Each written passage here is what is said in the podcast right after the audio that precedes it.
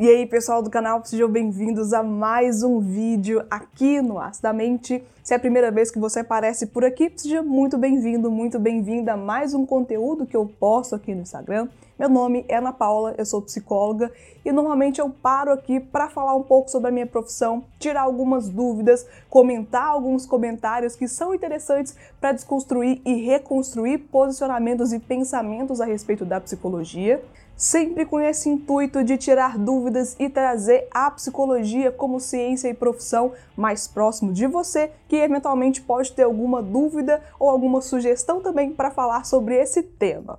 Hoje eu estou aqui para tirar mais uma dúvida de um inscrito que sempre, né, vocês estão participando, mandando sugestões, tirando dúvidas aqui nos comentários. Essa participação é sempre muito interessante, muito relevante, porque o canal, ele nasceu e a proposta é para que vocês consigam se sentir parte dele através da participação, dos comentários, dos compartilhamentos, porque nós não conseguimos aqui fazer um trabalho sozinhos. Precisamos de você aí do outro lado para prestigiar e compartilhar a mensagem de saúde, de autoavaliação, de autoaceitação, de autocuidado e principalmente para falar de saúde. Então, a pergunta que eu recebi a pergunta do inscrito Tony. Tony Lins me encaminhou uma pergunta em relação sobre a necessidade de um psiquiatra, qual que é a relação desses dois profissionais, o psicólogo e um psiquiatra, dentro de um tratamento clínico para um paciente. E aí o Tony perguntou: em quais casos apenas o psicólogo basta, ou quando ele é dispensável ou não pode atuar na resolução do problema? Bem, aqui o Tony encaminhou essa pergunta falando sobre a psicoterapia e a psiquiatria, como funcionam essas duas questões, quais são as necessidades. Tentei resumir aqui bem o que ele encaminhou. Espero, Tony, que eu esteja entendendo bem a sua pergunta. Mas sobre essa questão, sobre a necessidade de um psiquiatra ou quando somente a psicoterapia basta. Olha, essa é uma informação que ela é muito subjetiva, vai depender muito do caso, vai depender muito do paciente também, como que essa trajetória histórica dele, como que tem sido essa questão com o adoecimento, qual adoecimento que é. Então eu vou falar aqui de uma forma bem geralzona. Isso não quer dizer que para o seu caso ou para o caso de uma outra pessoa pode se enquadrar. É claro que é necessário ter um contato com um psicólogo ou com um psiquiatra, qual você quiser primeiro, mas é importante entender quais são os trabalhos, as funções desses dois profissionais separadamente. Quando um paciente chega para a gente no consultório de um psicólogo para tratar algumas questões que são pessoais, seja um adoecimento, seja um luto que esteja passando, uma perda que aconteceu, uma mudança muito grande na vida, seja para decidir tomar uma escolha, é, seja para entrar numa faculdade, mudar de emprego, alguma coisa relacionada ao seu relacionamento amoroso, casamento, por exemplo, ou então alguma outra questão de um adoecimento, uma depressão, crises de ansiedade, síndrome do pânico, qualquer uma dessas questões que que aparecem para nós no consultório, é importante avaliar os sintomas. Quais são as gravidades do sintoma, como que ele aparece para o paciente, qual que é a frequência dele e principalmente se esses sintomas estão atrapalhando a rotina do nosso paciente.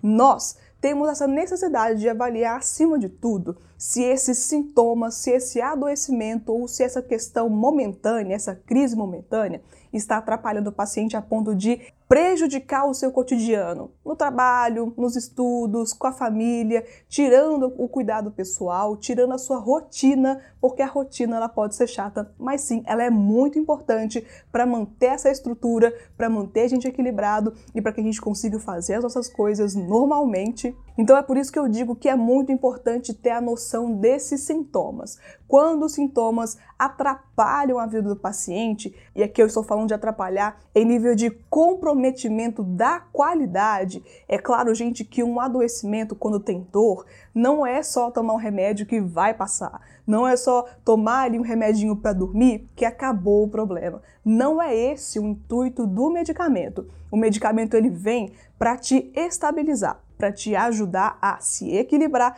para aí sim você cuidar daquilo que interessa. Muitas pessoas acabam confundindo, achando que o nosso objetivo na psicologia, na psicologia clínica, é retirar o adoecimento, é retirar a dor mas isso nem sempre é o caso. A nossa questão mais principal, mais importante nesse processo é saber o que que levou aquele adoecimento.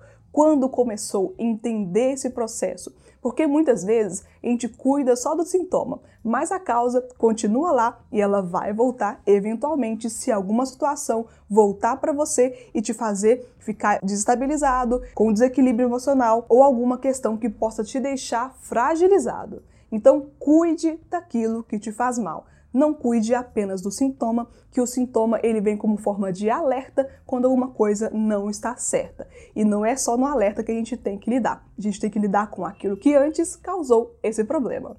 Dito isso, então eu falo: quando há uma questão, quando há uma situação que você consegue levar com a terapia, quando não há comprometimento da sua rotina, do seu cotidiano, do seu trabalho, das suas funções normais, sim, você pode fazer o seu tratamento psicológico sem a necessidade de um medicamento, sem ser necessário esse psiquiatra, mas esse sentido inverso de só ir no psiquiatra, só tomar o remédio e não tomar cuidado consigo, pode ser muito perigoso, porque, novamente, você não cuida da causa, mas sim cuida do problema em si. E a gente sabe que, eventualmente, ele pode sim voltar.